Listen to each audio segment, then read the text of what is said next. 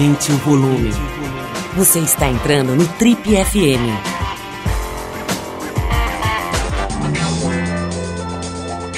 Oi, aqui é o Paulo Lima e a gente começa agora mais um Trip FM, o talk show da revista Trip. Nosso convidado de hoje é um nome da maior relevância na comunicação brasileira. Ele é filho de Maurício Sirotsky, fundador da RBS, que é um dos principais grupos de mídia do país, com sede no Rio Grande do Sul. O nosso convidado de hoje trabalhou 45 anos na empresa fundada pelo pai dele, sendo que 21 desses 45 anos ele esteve no cargo de presidente dessa importante empresa, comandando as diversas emissoras de televisão, de rádio e também os jornais do grupo, entre os quais o famoso Zero Hora, o principal jornal do Rio Grande do Sul e um dos mais importantes do país. A conversa hoje aqui no Triple FM é com Nelson Sirotsky, que também foi presidente da Associação Nacional dos Jornais durante quatro anos e fez parte da diretoria durante décadas. Então a gente vai conversar hoje aqui com o Nelson Sirotsky, que acabou de lançar um livro chamado O Oitavo Dia, uma obra que ele produziu em parceria com a escritora Letícia Virchalski, que já escreveu séries para Globo, séries importantes, publicou livros bastante respeitados e elogiados. Nesse livro ele conta um pouco sobre essa trajetória da família do grupo RBS e principalmente a saga de uma vida, né? São 65 anos de idade, 45 à frente, é, 45 dentro de um dos grupos mais importantes de comunicação aqui do Brasil. A gente gosta muito desse assunto, volta e meia traz empresários e principalmente pessoas ligadas à comunicação para tentar entender um pouco como é esse complexo sistema das pessoas conversarem, se comunicarem, a ideia de comunicação entre a sociedade que está cada vez mais maluca e é, se movendo, né, Nelson? Então, primeiro, muito obrigado pela tua presença, adorei a gente ter conseguido obrigado, conciliar as agendas, Coisa né? boa, obrigado, prazer muito grande estar aqui e tal, falar sobre comunicação, falar sobre o livro, falar sobre essa eh, transformação que a gente está vivendo, sempre é uma alegria muito grande. Nelson, para começar, eu tenho, esse programa já esteve, já fez parte da, da, do conteúdo da RBS, né, através das rádios e tal, a gente tem uma ligação antiga aí com o grupo e tem uma coisa que eu gosto muito, assim, de, de lembrar e queria que você contasse. Eu não sei se foi o Maurício, seu pai, ou se foi seu avô, mas eu sei que tem uma história de começar com um alto-falante numa praça, meu né? É meu pai. Eu adoro essa história, é. porque não tem nada mais clássico em termos de comunicação com alguém que pega um alto-falante e começa a conversar com as pessoas que estão passando na rua, né? É incrível, né? O meu pai era um homem filho de imigrantes, é, Maurício, nosso sobrinho, é, filho de imigrantes que vieram da Bessarábia, que pertencia ao Império Russo, é, e vivia lá no interior do Rio Grande do Sul, uma cidade chamada Passo Fundo, né? E, e, e, nesta praça ele começou a mostrar sua vocação, né? sua vocação para a vida. E a vocação para a vida do meu pai era a comunicação. E ele começa, jovem, 14, 15 anos de idade, ele cria um serviço de alto-falante, um serviço de alto-falante na praça da cidade, e cria naquele ambiente um processo de comunicação e um processo de conexão das pessoas. Hoje que as pessoas se conectam de um jeito tão formidável, ele cria daquela forma singela, simples, o um processo de conexão. E é nesse, é nesse processo de conexão que ele conhece a minha mãe. E através desta comunicação e, e desta relação da comunicação simples, singela, que ele forma uma família, que ele forma uma empresa de comunicação, que ele começa a ler e, e que, de alguma maneira, é, esse processo, esse vírus, passa para toda a nossa família. E, e um que pouco eu... dessas histórias, um pouco dessas histórias, é, que estão registradas nesse livro que a gente está lançando nesse momento.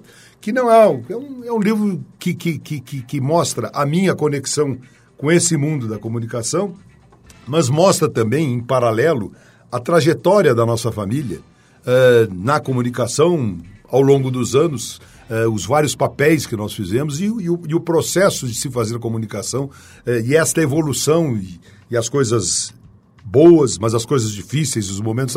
Então, o oitavo dia, é, é, esse livro, né? Que, que, que, me traz aqui também para esse programa, ele, ele expressa essa realidade nova e eu estou muito feliz e muito orgulhoso por estar aqui dividindo contigo e com os teus ouvintes eh, eh, esta história eh, de tantos anos e de tantas nuances. Né? Bom, de alguma forma a gente já está falando do livro chamado Oitavo Dia, que é assinado pelo Nelson Sirotsky com a Letícia Virchalski e lançado pela Sextante, que é uma grande editora, uma das maiores editoras do Brasil. Mas, é, Nelson, estava pensando aqui numa coisa que é muito. Você é muito associado à ideia de jornal, né? Talvez por ter presidido a associação de todos os jornais, né? Você ficou com uma, com uma coisa, e, e por ter trabalhado a vida inteira com o Zero Hora, né? Eu queria saber o seguinte, o, o, eu, eu, sei que o seu pai tinha uma vocação de comunicador, evidente, né?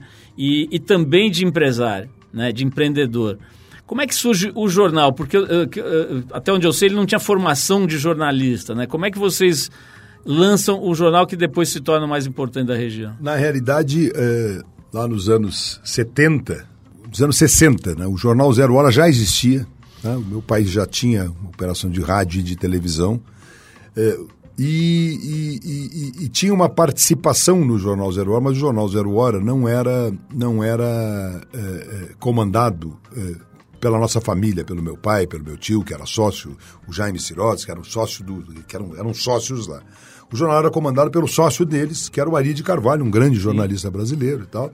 E nos anos, no, início dos anos 70, Zero Hora, que não era o jornal, principal jornal do Rio Grande do Sul, é, é, o principal jornal do Rio Grande do Sul naquela época era, era o Correio do Povo, é, e, e ia muito mal o jornal. O jornal ia muito mal, ia muito mal, tinha sérias dificuldades, né? E, e aí o meu pai, né, que era sócio e tal, né, e aí naquela relação de sócios, o Ari de Carvalho se retira da sociedade e o meu pai, e o meu pai assume, o meu pai e meu tio assumem, né? Assumem o jornal pelo passivo. E essa jornada acaba dando certo. Essa jornada acaba dando certo porque, vamos assim, o, o, que Zero Hora fez lá no início foi uma, uma ação muito inovadora, né? Muito inovadora. Era Davi contra Golias, entendeu? Era o, não, né, gigante Correio do Povo, que era o grande líder, contra o pequenininho falido. E com um processo de muita criatividade, com um processo de muita inovação é, e sustentado em princípios muito sérios né, de, do significado de fazer jornalismo e a responsabilidade né, de, de, de conectar as pessoas através da mídia impressa, né? e também né, num processo eh, de operação integrada de rádio, de televisão e de jornal. Quer dizer, esta equação transforma eh, eh, Zero Hora no principal jornal do Rio Grande do Sul e transforma a RBS numa das, das, das principais empresas de comunicação do país. E eu tive o privilégio, menino com 17 anos, né, de pedir um emprego para o meu pai nesta época. Né? Pedi um emprego para eu com 18 anos e tal, pedindo emprego para começar a minha vida naquilo ali. E tive a, a, a alegria de, de, de viver intensamente, não só a questão do jornal, a questão da televisão, a questão da rádio, a questão dessa operação integrada dos veículos de comunicação desde a minha juventude. E a vida, né, ela, ela muitas vezes ela, ela, as coisas acontecem, os inesperados acontecem. E o meu pai morre né, no auge. Muito jovem seu, ainda, né? Relativamente já 60 anos. anos. 60 anos, né? morre assim, repentinamente e tal. E nós, quer dizer, a família, né? É, temos que enfrentar, né? Era um, era um líder carismático, muito forte, era uma pessoa era um, que liderava né, uma empresa de comunicação, com todas as qualidades e com alguns dos defeitos que esse tipo de empresa tem. Nelson, essa história de empresa familiar não é fácil, né? Hoje, como eu falei, é, as empresas familiares mais bem-sucedidas são estudadas como cases né, muito interessantes e, e já está mais do que provado que empresas familiares podem ter sucesso e podem atravessar as gerações. Mas também a gente sabe dos dramas, né? Existem verdadeiras sagas e, e, e, inclusive fracassos né, de grupos familiares e tal, por conta daquelas gerações que vão surgindo e os interesses começam a deixar de ser convergentes, né? Como é que é a tua visão? Quer dizer, se você tivesse hoje no conselho de uma empresa familiar que ainda está pequena, que começou, que ainda está na primeira geração, que, que você diria para alguém que está à frente de uma empresa familiar? Como é que faz para aquilo não desmilinguir e não virar a terceira guerra mundial? Uh, primeiro ponto que eu diria assim, ó, tenha consciência que as empresas, a capacidade de crescimento das empresas é menor do que a capacidade de crescimento das famílias. Então essa é uma primeira lógica. Segundo, admita que a sua empresa, que você faz parte de uma empresa familiar, e que os problemas vão acontecer. Uh, na medida que a empresa cresce, na medida que a família cresce e que não há a, a, o reconhecimento de que esse é um sistema que pode funcionar muito bem, mas é um sistema delicado, é um sistema que tem as suas complexidades e que tem as suas especificidades. Se você não reconhece isso, pode ter certeza que você vai ter problema. Felizmente, o meu pai e o meu tio, lá nos anos 70, meu pai e meu tio tiveram uh, a, a, a, aventura, né? tiveram a, a correção de reconhecer isso intuitivamente. E desde o primeiro momento, eles começaram a trazer pessoas, pessoas de fora da organização para falar, né? para criar com a gente, para criar com a gente uma, vamos assim, uma, uma lógica dessas eh, delicadezas que envolvem as relações familiares no seu ambiente de trabalho. Eu lembro muito bem que o professor João Bosco Lodi, né, que foi um, lá nos anos, final dos anos 60, início dos anos 70, foi o primeiro professor, pesquisador brasileiro que começou a se preocupar com esse assunto, a publicar livros e tal. E de quando em quando nós recebíamos o professor João Bosco Lodi, assim, criando uma cultura entre as pessoas da primeira geração, as pessoas da segunda geração, de que esses sistemas precisam ser organizados, que eles, eles se eles são bem organizados, e com o tempo a gente aprende o que significa ser bem organizado. Tem, são três sistemas básicos né, que envolvem uma empresa familiar. É a própria empresa, é a sociedade, né, as relações societárias que envolvem os proprietários da empresa e a própria família. Se, se você reconhece o funcionamento desses três sistemas as suas interações e cria os mecanismos eh, profissionais, modernos, para enfrentar essas, eh, esses momentos críticos, você resolve a situação. Você resolve a situação. Né? Você tem a. Eu não gosto de empresa familiar profissionalizada. Você, você resolve a, a, a, a condição para a empresa ir à frente, para a empresa enfrentar essas dificuldades e, ao mesmo tempo, recolher os benefícios dessas relações apaixonadas de uma família que se ama, ao mesmo tempo com o seu negócio, ao mesmo tempo com a sua atividade e operarem como sócios. Então, eh, nós tivemos essa, eh, vamos dizer, essa cultura através do meu pai, através do meu tio, através de pessoas de fora. Tivemos a condição de colocar isso em prática quando meu pai falece de um dia para outro. E aí nós, mesmo sem uma organização, mas com uma cultura, a gente parte para uma outra etapa, que é para uma etapa de realmente criar os processos, criar as estruturas para garantir né, a estrutura e a formalização, a institucionalização destas relações né, e, e cria os mecanismos, sempre com consultores externos e tal, para garantir a continuidade e enfrentar tantos momentos de dificuldades quanto seja, quanto, quanto, quanto seja necessário. Qual é a empresa que não tenha o seu momento de dificuldade? Né? E foi isso que nós fizemos e ao longo dos anos nunca nos descuidamos disso. Nelson, quando você estava falando do seu pai, você fez uma, um comentário muito interessante. Né? Era um líder de enorme carisma. Né, e que tinha os seus lados, os seus, as suas qualidades e os seus defeitos, né? Eu vou fazer uma pergunta que talvez não seja das mais fáceis, mas é o seguinte: acho que uma das, das vantagens da gente envelhecer, se é que existe alguma vantagem, é que a gente tem uma, alguma condição de distanciamento, né? uma certa coisa que a maturidade traz. É, você olhando para a tua trajetória, certamente também um líder carismático, um cara que ficou muitos anos com poder ali, né? E, e, e assim, numa região toda onde vocês têm e tinham muita influência. O que, que você faria diferente, se é que tem alguma coisa? Quer dizer, qual é a autocrítica que você faz à tua própria trajetória? Eu faria muitas coisas diferentes. Muitas coisas diferentes. É, desde a, a forma, né, alguns, até alguns conteúdos desses que nós é, relacionamos aqui como importantes, que eu, a época, que eu, a época, tinha um tipo de, de atitude, um tipo de influência, eu faria e, e muitas coisas diferentes. Muitas coisas diferentes. Para quê? Para garantir em primeiríssimo lugar, a continuidade da empresa, mas também para garantir a estabilidade das relações familiares e societárias nos momentos de dificuldade. Eu faria muitas coisas diferentes na visão do seguinte: ó, todo, toda pessoa que é parte de uma família e que é sócio de uma empresa, quando ela está, quando ela está na liderança da empresa, na, na, na tocando a empresa, tal, Muitas vezes ele, ele, ele, ele, ele imagina que ele age no benefício do todo, mas que ele é dono daquele negócio sozinho. E na realidade ele não é dono daquele negócio sozinho. e ele age com paixão, com emoção, com energia, mas ele não é, ele tem que, ele tem que prestar contas, ele tem que saber se submeter, ele tem que saber, uh, tem que saber debater. Né? Então, eu, eu, eu, muitas vezes eu fui duro em determinados aspectos. Eu, eu hoje, por exemplo, né, quando meu pai faleceu em 1986, eu, eu, eu achava que eu estava prontíssimo para. Agora é comigo. Eu, eu, eu, eu, sou o sucessor, eu fui chamado. Né?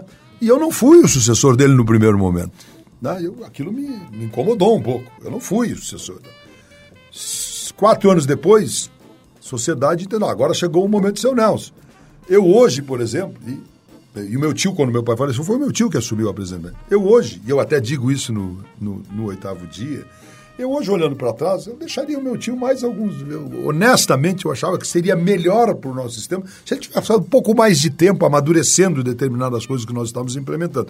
Então, eh, existem muitas coisas, e não só na, na, na, no campo da empresa familiar, mas também no campo da, da, de posicionamento dos nossos produtos, de posicionamento, né, de encaminhamento, das relações políticas nas relações políticas difíceis, né? De, de, de, de, de compatibilizar os interesses de uma empresa de comunicação com outros negócios. Por exemplo, nós nos metemos lá nos anos, eh, nos anos 90 eh, na, na, na, na, no sistema de privatização das telecomunicações do Brasil, privatização, tá? Criamos, criamos eh, vários projetos, como outras empresas de mídia também o fizeram, e não fomos bem sucedidos naquilo. Não fomos bem sucedidos porque, porque nós não conseguimos blindar de uma maneira adequada a empresa de comunicação de outro tipo de projeto de distribuição, de, que, que era a, a, nossa iniciativa naquilo. Nós não conseguimos fazer isso. E a empresa de comunicação naquela época tivemos sérios problemas de enfrentamento, sérios problemas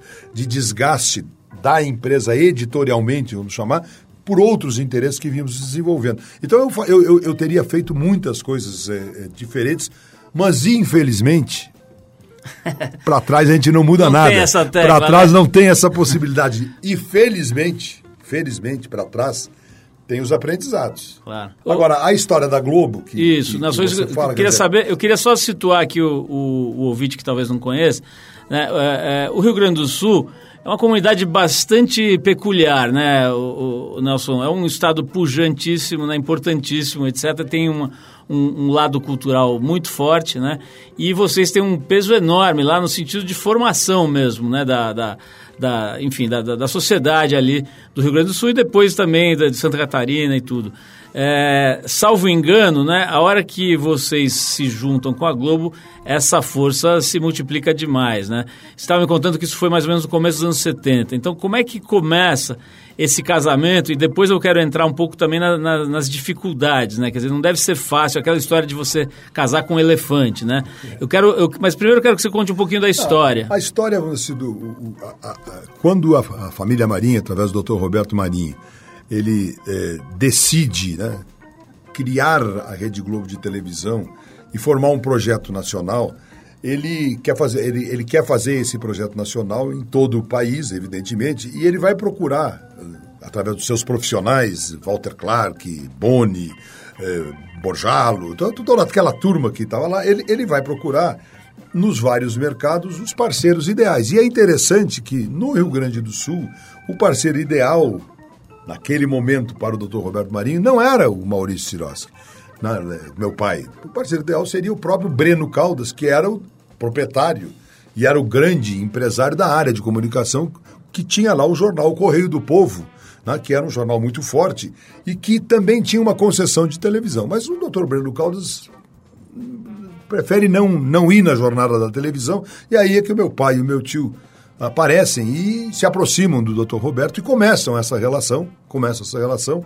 E eu também tive assim, o privilégio né, de muito jovem, né, estou começando na empresa também isso, né, é, é, é, o início da minha trajetória, é, de acompanhar esse início. Eu lembro muito bem de um, de um, de um encontro que teve no Hotel Everest, em Porto Alegre, em que é, o, o, Walter Clark e o Armando Nogueira é, falavam né, que agora teria uma possibilidade tecnológica, porque a televisão naquela, dizer, aquela ligação era feita através de videotape, que se, né, se transferiam as fitas, é, as novelas que a, que a, Globo já começava a produzir, mandava. Então, tudo fisicamente. Fisicamente, uma semana de atraso, tal, né, né, tudo, né, alguns programas, né? A, a rede, assim, com, com, com, essa estrutura de programação que tem até hoje, que todo mundo. Né, foi, foi, um processo que foi sendo construindo com, com os anos. Mas eu lembro muito bem, assim, quando. É, é, e eu, eu, eu conto essa história no, no, no, no oitavo dia no livro.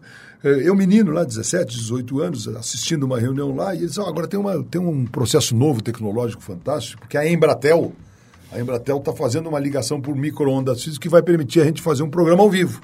E o Armando Nogueira disse, ah, esse programa ao vivo vai ser um, talvez um programa de, de jornalismo tal. Eu digo isso, acredito, acho que ali estava nascendo o Jornal Nacional. É. Acho que ali estava nascendo o Jornal Nacional. Nós somos considerados é, com a, dentro da estrutura da Globo, a, a mais antiga, né? são duas mais antigas afiliadas da Globo. Né? Nós e o, e o, e o pessoal de, do interior de Minas Gerais, lá, o pessoal de Uberlândia, lá, que, que, que, também começou nessa época essa construção, que depois se multiplicou pelo, pelo país inteiro. A Globo, né, ela tem, assim, tem o grande mérito de ter feito esta construção de uma forma integrada, de uma forma é, é colegiada com os seus parceiros nos vários mercados. A lógica da Globo qual é que é? Nós vamos fazer uma produção de interesse nacional que vai nos permitir ter uma qualidade fantástica. Nós vamos criar uma condição de uma plataforma comercial para todo o país e vamos também respeitar localmente as, as especificidades de cada mercado, de cada cultura, como todos os estados têm. Então, o modelo da Rede Globo ele foi concebido nesse modelo de parceria. E eh, fomos assim, parceiros eh, muito, muito ativos né? e temos muito orgulho de termos participado dessa construção desde o princípio. Como toda a construção, obviamente, você tem momentos muito bons e você tem momentos de dificuldades, porque as coisas estão sendo delineadas. Mas a, eh, com a Globo, né, e, e felizmente né, nós da RBS, sempre tivemos uma capacidade de diálogo defendendo os nossos interesses e, respeira, e respeitando os interesses coletivos e respeitando eh, eh, o modelo que estava em formação. De preservação, eu, eu, eu, eu, eu digo assim com muito orgulho, eu acho que eu fui, dentro da Rede Globo de televisão, uma das pessoas que mais lutou no sentido positivo pelos espaços locais. Pelos espaços locais, para que a gente tenha espaço, para que a gente tenha, dizer, que tenha o conteúdo nacional. E é uma das afiliadas que mais produz, né? Nós eh, sempre fomos uma das afiliadas assim, que foi mais ousada nesta linha de produção, não apenas, mas também considerando que temos um Estado com uma cultura muito forte em todos os seus sentidos, com uma história muito forte, com uma economia muito forte. Então a gente sempre procurou né, é, é, fazer esse, esse, mix, né, e sempre em parceria com a Globo, né, que tem essa, essa grande visão nacional. Né, e, e, o resultado vamos dizer assim, dessa parceria, não apenas com a RBS, mas de, de, dessa parceria com todas as afiliadas da Globo Brasil, tem um modelo de televisão vitorioso, um modelo de, sucesso. Então, é, é, é, eu diria assim, ó, foi uma parceria fundamental para nós, dizer, não há dúvidas de que nós, lá no início dos anos 70, quer dizer, que quando nós nos consolidamos como um afiliado da Globo, e ao mesmo tempo estamos fazemos uma operação integrada que envolve não apenas a televisão, mas também o jornal, mas também a rádio. E nós criamos essa filosofia de um projeto eh, de interesse nacional, mas preservando os valores locais, quer dizer, a gente cria um modelo, tanto para o rádio, quanto para a televisão, quanto para o jornal, que prioriza esse tipo de, de, de lógica, né? É, nós criamos um modelo que deu certo, né? que deu certo por muitos anos tá? e que foi fundamental para o projeto de desenvolvimento da nossa família, o projeto de desenvolvimento de comunicação é, no Rio Grande do Sul, em Santa Catarina e, e para muitos outros players né? por todo o país. Quer dizer, essa combinação com a Globo ele tem, tem, tem muito valor isso para todos nós. Nelson, estava falando aqui dessa história, né? Assim, é, até a Globo, que tem um poder fortíssimo e uma competência muito grande também, com todos os questionamentos que se possa fazer, a Globo, e, e, são feitos diariamente, mas é evidente que tem uma competência e essa, essa, força toda não é por acaso, né? Agora, é, recentemente teve um artigo aí que chamou a atenção de muita gente, mostrando que tinha pelo menos 10 programas da Globo que, que estavam sistematic, sistematicamente é, se posicionando em segundo lugar na audiência, alguns em terceiro. Quer dizer, aparentemente já tinha uma, um movimento assim mais significativo, de, de maior é, é, vulto, né? de troca de, de interesse, digamos, né? de migração de audiência. É, isso natural, isso acontece, mas talvez nunca tenha acontecido nesse, nessa, nessa monta, né? Em relação à Globo, que tem uma hegemonia da liderança de audiência de televisão aberta. É, isso acho que é um sintoma dos 200 outros sintomas, né, como os desmontes das editoras de revistas, como o enfraquecimento dos jornais, as próprias rádios né, sofrendo bastante, enfim, qualquer coisa ligada ao mundo tradicional da mídia enf, enfrenta hoje uma outra realidade. Né? E isso inclui também a TV Globo. Eu queria que você falasse um pouquinho da tua visão, quer dizer, como é que, onde você acha que, que vai parar essa história? E, e especificamente da Globo, você está vendo uma necessidade de repensar a programação? Eu, eu, eu prefiro falar assim, sobre a minha visão deste processo como um todo do que do veículo A, B, C ou D. Tá. E eu acho que onde vai parar, a minha resposta é não, não vai parar. Não vai parar. Por quê? Nós estamos vivendo uma revolução, uma revolução tecnológica tá? inigualável. Uh, e a internet é o, assim, é o grande divisor de águas desta desta etapa dessa revolução, é, por um lado, e como consequência nós estamos vendo uma mudança no comportamento do consumidor é, é, inacreditável, inacreditável. Hoje as pessoas fazem tudo o que fazem de uma maneira diferente do que faziam há 10 anos atrás, há 15 anos atrás. O grande desafio da Globo, da RBS, da Trip, de qualquer empresa, da Gol, da Nestlé, de qualquer empresa, é se adaptar a esse mundo novo é acompanhar esse mundo novo e, e ser flexível o suficiente para encarar as mudanças, sejam elas provocadas pela tecnologia, sejam elas provocadas pelo, pela, pela mudança do consumidor. Eu acho que, como em qualquer, como em qualquer atividade, essa revolução ela vai ter ganhadores e perdedores. Ela vai ter ganhadores e perdedores olhando a maneira que a própria Globo, e aí falo especificamente, trata esse assunto, a minha visão é que a Globo é ganhadora. A Globo é ganhadora. A, capa, a Globo, embora seja uma empresa gigantesca, uma empresa é, multinacional, uma empresa com, né, com, com, com, uma capacidade de produção é, gigante e tal, a Globo é uma empresa que é, demonstra todos os dias a sua capacidade de reinvenção demonstra, né? criando produtos novos, criando plataformas novas, integrando produções, isso mesmo que você fala agora, tem mudanças de cadeira. Isso é parte de um, de um, de um movimento, a meu juízo, extremamente sadio, que as empresas precisam fazer. O grande risco é não fazer esse tipo de ação, é não encarar. Né? Claro que quando se faz esse tipo de movimento, muitas vezes se acerta e muitas vezes se erra. Isso é, a, é da natureza da vida. Agora, eu, eu acredito assim que no Brasil nós temos inúmeras empresas que vêm da área de comunicação, aqui diante, diante de uma delas, a editora Trip, né, que tem a capacidade de se reinventar, que tem a capacidade de se recriar, que tem a capacidade de correr riscos, acertando muitas vezes, errando outras vezes. E nós da RBS temos uma cultura dessa reinvenção e que permanentemente estamos buscando os novos caminhos para quê? Para sobrevivermos tá? e para continuarmos sendo fortes dentro de uma realidade nova né? que a realidade está nos provocando.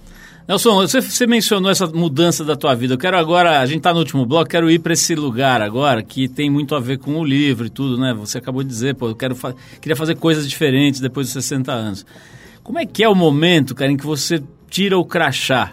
Né? Aquela, isso é uma coisa muito, deve ser uma coisa muito difícil de fazer, né? Como você falou aqui várias vezes, você nasceu lá dentro, né? Entrou no, no, no processo mais profissional com 17 anos. Na hora que você chega com 60, fala, bom, agora eu não sou mais esse cara, não sou mais esse crachá, não sou mais essa representação, essa coisa idealizada de poder e tal. Quanto tempo demorou para você se livrar, desse, se libertar desse crachá? Eu demorei é, objetivamente três anos três anos para assumir esta visão de que eu estava abrindo mão desse crachá. Eu não, eu não queria ter mais esse crachá. E queria ter um outro crachá que eu não sei exatamente o que, que significaria. É, a forma que eu tenho para responder a tua pergunta é razoavelmente simples. Um ser humano, um ser humano, ele não é apenas um crachá. Um ser humano, ele é um conjunto de ações que não passam apenas pelo crachá que ele incorpora na vida inteira. Eu, eu incorporei um crachá com muito orgulho, não me arrependo de nada por uma vida inteira que me dá a marca da comunicação, que vem da minha família, que eu tenho muito orgulho, mas que não é apenas isto. Não é apenas isso. Um ser humano tem os seus aspectos pessoais, tem os seus gostos pessoais, um ser humano tem a sua família, um ser humano tem uh, as suas histórias, um ser humano tem as suas visões. O ser humano é um complexo, é um mosaico né, que forma o ser humano. Eu, quando eu me, me dei conta que eu não era apenas um crachá, eu tive coragem e ao mesmo tempo medo, coragem de enfrentar e ao mesmo tempo medo de não saber o que ia acontecer. Hoje, que já tem três anos, eu, eu tomei essa decisão no final de 2015, eu posso dizer que eu sou uma pessoa muito feliz por ter tomado essa decisão e por estar vivendo numa outra perspectiva continuando tendo orgulho, continuando suportando, continuando apoiando o meu antigo crachá, mas criando outros crachazinhos, não apenas profissionais, mas outros crachazinhos de vida, outras coisas que eu tenho condições de fazer, como, por exemplo, curtir todos os dias os meus netos. Né? Meus netos, que eu tenho, já estou indo para o meu quarto neto, que é, um, não, é uma renovação de vida, uma, é, é, é, é, uma alegria, um orgulho de vida diferente que faz com que eu realmente acredite que um ser humano, como qualquer um de nós, não é apenas um crachá. O ser humano é um conjunto de coisas. E o oitavo dia, o livro que nós estamos lançando, registra um pouco disso tudo. Nelson, você falou aqui na, na entrevista pelo menos umas três vezes sobre a morte do seu pai. Né? É evidente que alguém com 17 anos que se depara com isso repentino, né? Aconteceu, como você falou, do dia para a noite é, fica tocado, fica marcado né, por isso. É, a minha última pergunta, a gente já está estourando o tempo, mas a minha última pergunta, que eu acho certamente que, que de alguma maneira respondida aqui por essa iniciativa de lançar o livro, é o seguinte: como é que você lida com a ideia da finitude, né, da morte, dessa essa coisa que te marcou tanto na, na, na, na passagem do teu pai? Como é que é isso pessoalmente dentro de você? Eu imaginava na minha cabeça que eu ia morrer nos mesmos 60 anos que o meu pai faleceu. Eu criei uma fantasia que eu ia morrer nos meus 60 anos e por isso, entre outras coisas, estabeleci na RBS, consciente ou, ou inconscientemente, que aos 60 anos as pessoas tinham que mudar de, de vida, que as pessoas tinham que fazer outras coisas para dar lugar para os mais jovens e tal, né? e ao criar um plano lá de previdência privada. Então eu achei que eu ia morrer. Só que eu não morri. Só que eu não morri. E eu resolvi ser consistente. Eu resolvi ser consistente resolvi criar uma lógica nova para a minha vida, né? o tempo que ela durar, e eu espero que seja muito, de coisas novas, de coisas diferentes, de experiências novas. Para quê? Para realmente poder viver um oitavo dia. Poder viver um oitavo. O título de oitavo dia, e apenas encerro aqui dizendo o seguinte: oitavo dia, na religião judaica, eu sou judeu, na, na, na, na religião judaica, o oitavo dia é o dia em que os meninos tem a circuncisão Sim. dos meninos, num, num, num, ato de fé, num ato de esperança. Mas por que no oitavo dia? Porque passou um ciclo de sete dias, que Deus criou o mundo em sete dias e, e, e no sétimo dia Deus descansa. O oitavo dia é o primeiro dia de um novo ciclo. Perfeito. E por isso esse livro tem esse, tem esse título. Genial, Nelson. Olha, agradeço, agradeço muito a tua, a tua disponibilidade de vir até aqui, principalmente de se abrir dessa forma, né, de se colocar, de se comunicar dessa forma tão verdadeira aí com os nossos ouvintes. Quero mais uma vez recomendar a leitura do oitavo dia. Aliás, nesse momento né, em que as pessoas estão se dando conta né, do risco que os livros estão correndo, né, diante dessa, como dizem por aí, né, dessa mudança das placas tectônicas, né, as livrarias, grandes livrarias fechando ou pedindo concordata, enfim, tem todo esse momento em que mais do que nunca é legal a gente valorizar a ideia do livro, estimular que as pessoas vão atrás dos bons livros. Esse é um deles, o oitavo dia, lançado pelo selo Primeira Pessoa, lá da editora Sextante pelo Nelson Sirotsky, com o auxílio luxuoso da Letícia Virchovski. Aí, pô, Acertou. primeira vez que eu acertei, finalmente. Nelson, brigadíssimo Obrigado. mais uma vez e vamos em frente.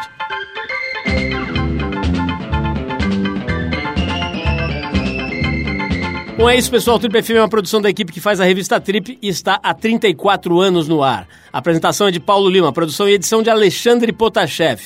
Quer falar com a gente? Escreve para o rádio.trip.com.br. Quer ficar mais perto do nosso trabalho? Procura a gente no youtube.com barra revista Trip. E na semana que vem a gente volta com mais uma conversa boa aqui no Trip FM. Abração e até a próxima.